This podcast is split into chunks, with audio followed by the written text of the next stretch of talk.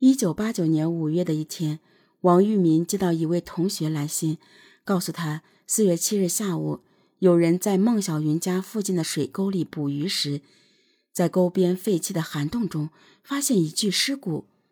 后来，孟小云的母亲认出尸骨上的假牙正是孟小云的。公安机关派人到现场勘查后，已将尸骨交由孟家收敛下葬。这消息让王玉民悲痛不已，他立刻写信给同学问是否抓到凶手。同学回信告诉他，凶手没有找到。可怜的孟母因为悲伤过度得了脑中风，现在正在医院抢救。那天夜里，王玉民做了一个梦，他梦见自己重新回到校园，与同学一起在操场踢球。孟小云站在场外不远处，抱着他的衣服，微笑的看着他。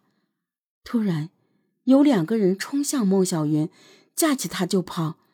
孟小云哭着向他求救，他拼尽全力追赶，却始终追不上。一连几天，王玉民都在睡梦中哭醒。他发誓要找到凶手，替同学报仇。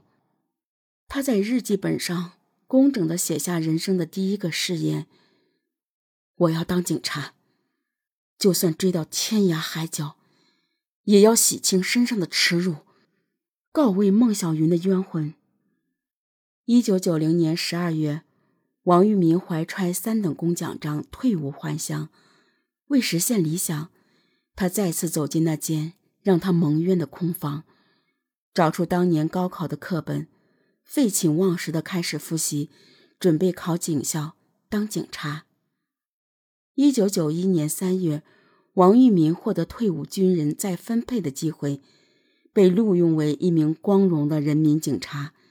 经过三个月的培训，他被分配到天津市公安局津南分局当民警。领导本来想把他分配到基层派出所做户籍民警，工作呢既轻松又有油水儿。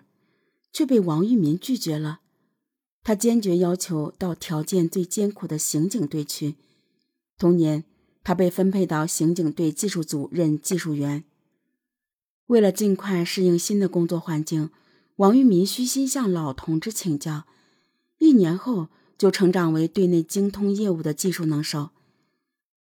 当年参加过孟小云失踪案的老刑警都知道，王玉民曾是重点审查对象。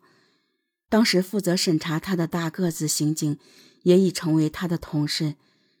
大家偶尔聊起当年那个案子，唏嘘之余，却也无奈。只有王玉民每次听了，仍然会热血沸腾。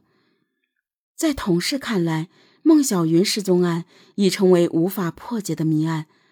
同事们甚至偶尔拿他当年被审查一事开开玩笑。王玉民却认为。此案不破，不仅是他个人的耻辱，也是整个警队的耻辱。一天，王玉民到档案室查找档案，竟然意外的发现了孟小云失踪案的案卷。在卷宗里，他看到了自己当年的笔录，鲜红的指纹仿佛在向他诉说着那不堪回首的往事。王玉民分析，真凶仍然隐藏在孟小云家周围。因为只有熟悉周围环境，对他们家知根知底的人，才敢如此胆大妄为。当时警方对周围近千人进行了反复排查，真凶极有可能被漏掉了。一九九七年，王玉民升任刑侦支队技术副队长。此后多年，他每侦破一起案件，都不由自主地和孟小云失踪案联系起来。特别是与二道沟村有关的知情人或者是案件，他都要认真询问，生怕错失任何一个找到凶手的机会。所谓自助者天助之，王玉民坚定的信念让事情出现了转机。二零零一年秋，王玉民被提升为刑侦支队技术队大队长。八月三十一日下午，小站镇四道沟村发生一起入室杀人案。四十七岁的农妇林某在家中遇害。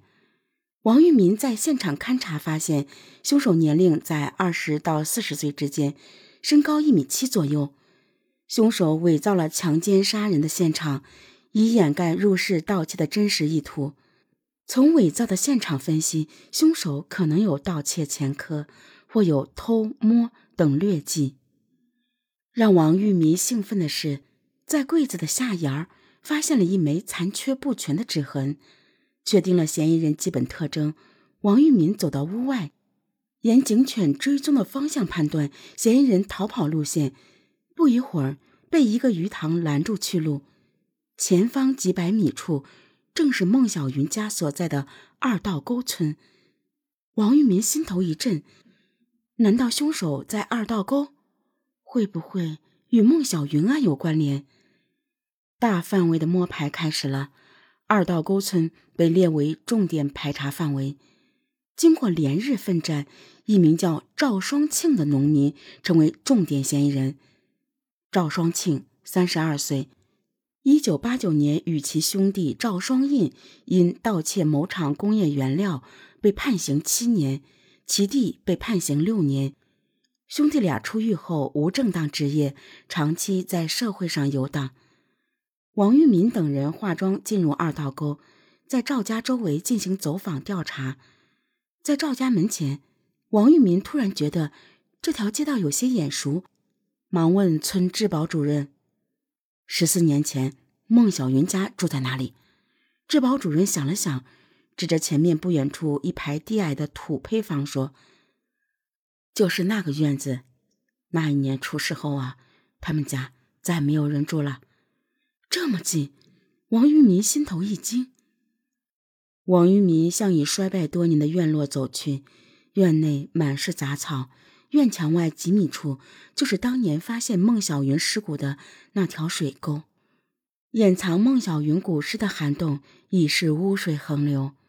通过目测，王玉民发现两座院子直线距离竟然不足十米，这让他坚信孟小云的失踪一定与赵氏兄弟有关系。他无法知晓十四年前赵氏兄弟是如何躲过公安机关审查的。但如今的斑斑劣迹，也足以让他将追凶的目光锁定在他们身上。九月十八日，分局下发了对赵氏兄弟的抓捕令。次日早晨，兄弟俩先后落网。通过技术鉴定，赵双庆被认定为八三幺杀人案案犯。根据王玉民的侦查结果和建议，支队长孙建平同意将审讯赵氏兄弟与查证孟小云失踪案交叉进行。在铁证面前，赵双庆终于供认了犯罪事实。八月三十一日下午，他到四道沟村入室行窃，被返回的户主林某发现并堵在屋内。他将林某掐晕后继续行窃。没想到林某苏醒后说认识他，知道他是二道沟的。赵双庆惊恐不已，随起杀念，并为转移警方注意力，伪造了强奸杀人的现场。赵双庆不会想到，他这边供述了杀人的事实，在隔壁审讯室里，赵双印的精神防线也已崩溃。如实供述了十四年前兄弟二人入室强奸杀害孟小云，并遗失涵洞的犯罪事实。一九八七年七月四日晚，赵双庆出门闲逛，走到孟小云家门外，他听到孟母说要外出打麻将。孟小云的父亲上夜班不在家，家里只有孟小云一人。赵双庆顿生歹念，跑回家对弟弟赵双印说。今晚只有孟小云一人在家，咱俩呀去把她整了。赵双印点头说：“行。”夜里一时许，赵氏兄弟溜进孟家，疯狂地轮奸了孟小云，其后杀人灭口。杀死孟小云后，他们将其尸身装进一个尼龙袋，拖到院后水沟废弃的涵洞内，并用泥土封死洞口。接着，赵双庆返回现场。意图放火毁灭作案痕迹，被回家的孟母发现。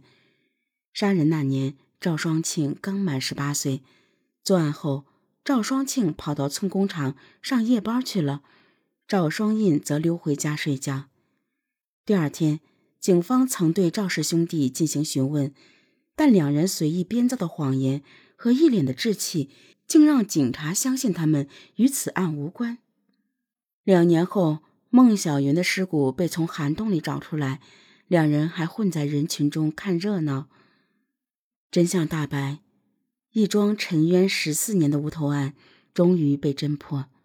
当负责审讯的刑警将消息告诉王玉民时，他愣了许久，才说：“我去看看这两个人。”站在杀害好友、让他蒙羞十四年的两名主犯面前，王玉民圆睁双眼，把拳头攥出了水。他感觉自己的愤恨和冤屈一触即发。二零零一年十月二十六日，赵氏兄弟被公安机关依法逮捕。凶犯虽已落网，但从法律上来说，只有口供无法定罪，还需要有与案件有关的物证。而最有力的物证就是孟小云的遗骨。只是十多年过去了，孟小云的遗骨已火化下葬，骨灰显然无法作为案件证据。正当众人一筹莫展之时，王玉民突然想到那个废弃的涵洞，如果能在里面找到孟小云散落的部分遗骨，就有希望给赵氏兄弟定罪。二零零一年十一月，王玉民和其他同事一起用筛子和清水一点点的过滤淤泥。三天后，他们终于在几吨淤泥中找到了几根散落的遗骨。遗骨找到了，但由于已深埋十四年。无法进行 DNA 鉴定，王玉民先后到公安部、沈阳、四川等刑事科研部门请求协助，均无功而返。一天，一位同行向王玉民建议说，北京公安局刑科所曾经对埋在地下七年的尸骨做过 DNA 鉴定，并取得成功，建议他去北京试一试。王玉民大喜，立即带人奔赴北京。可是，面对已被污水浸泡十四年的遗骨，北京市公安局刑侦所一时也难以进行鉴别。但他们并未放弃，通过孟小云母亲的毛发与该遗骨的二十多项 DNA 鉴定，终于确认该遗骨的主人正是十四年前失踪的孟小云，从而为赵氏兄弟的罪行提供了有力证据。此次技术鉴定。不仅破解了长达十四年的积案，同时也改写了我国 DNA 刑事鉴定的记录。得知赵氏兄弟被定罪的当天，王玉民将几位高中同学请到一起进行庆贺。众人听完王玉民介绍的坎坷经历，不禁哽咽难言。二零零二年九月四日，天津市高级人民法院宣判。以故意杀人罪、抢劫罪判处赵双庆死刑，以故意杀人罪判处赵双印无期徒刑。十月二十一日上午，赵双庆被执行枪决。